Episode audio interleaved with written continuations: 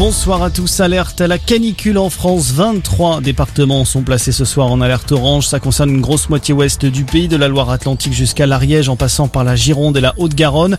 La Drôme et l'Ardèche sont également en vigilance. Les températures devraient continuer à grimper dès demain sur tout le territoire avec un pic attendu vendredi. La barre des 40 degrés pourrait être franchie. Ce serait tout simplement du jamais vu à cette période de l'année. La chaleur qui visiblement n'a pas trop perturbé les épreuves du bac ce matin. Des bouteilles d'eau ont été mises à disposition des 520 000 élèves euh, des filières générales et technologiques qui ont planché sur la philosophie.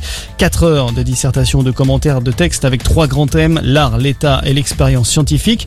Prochaine étape, le grand oral, ce sera lundi. Les résultats du bac seront eux publiés le 5 juillet au matin.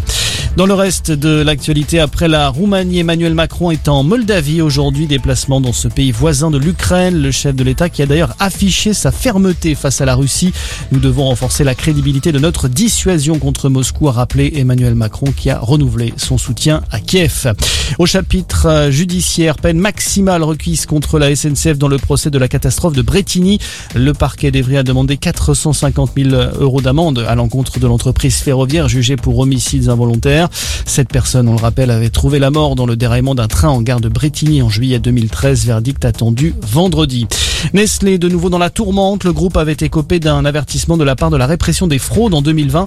Elle avait constaté plusieurs manquements d'hygiène à l'usine Buitoni de Caudry, un site au cœur du scandale des pizzas contaminées à la bactérie E. coli mi-février. Deux enfants étaient décédés, mais aucun lien n'a pu être établi pour le moment.